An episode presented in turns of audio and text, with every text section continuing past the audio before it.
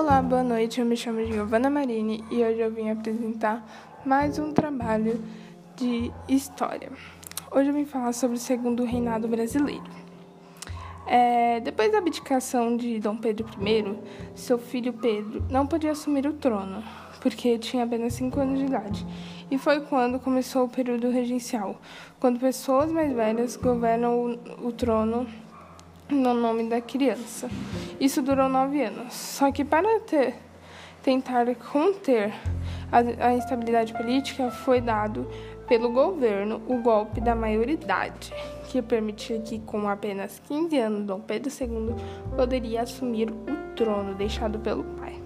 Mesmo dominando cedo o trono, Dom Pedro II ficou bastante tempo no poder porque teve estabilidade política, eles venceram a Guerra do Paraguai e ainda conseguiu a consolidação do Partido Liberal e Conservador. Na época do reinado de Dom Pedro II, um dos aspectos um dos aspectos econômicos foi do café. O café era muito valorizado nessa época. Nesse, nesse mesmo período, o Brasil também presenciou um surto industrial muito marcado pelo Barão de Mauá. Mauá se tornou um grande investidor, dono de diversas coisas aqui no Brasil. Mas por outro lado, mas por outro lado, o Brasil ainda tinha uma sociedade agrária escravocrata por por causa do poder dos cafeicultores. A mão de obra escrava ainda durou muito tempo, mas aos poucos ela foi substituída pela mão de obra livre, mas as leis que tentavam acabar com a escravidão acabaram tendo um impacto muito grande, muito grande.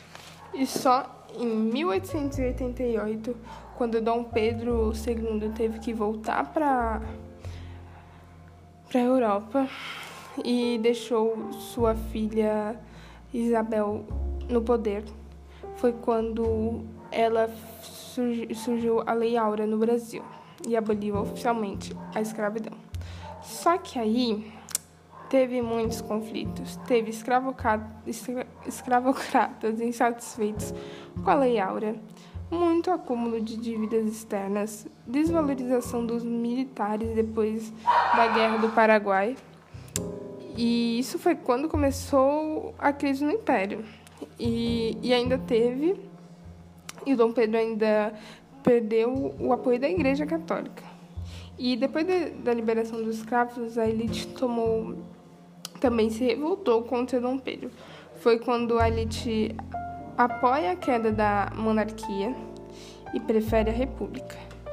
E com toda a crise, o povo se revoltou e deu um golpe no, no Dom Pedro e queria então, então, no dia 15 de novembro de 1889, Teodoro de Fonseca que fez a proclamação da República. E foi quando começou a República. E Deodoro, Deodoro Fonseca foi o primeiro presidente da República do Brasil. E é isso, esse foi o o começo e o fim do, do segundo reinado brasileiro, segundo e último reinado brasileiro. Boa noite e muito obrigada.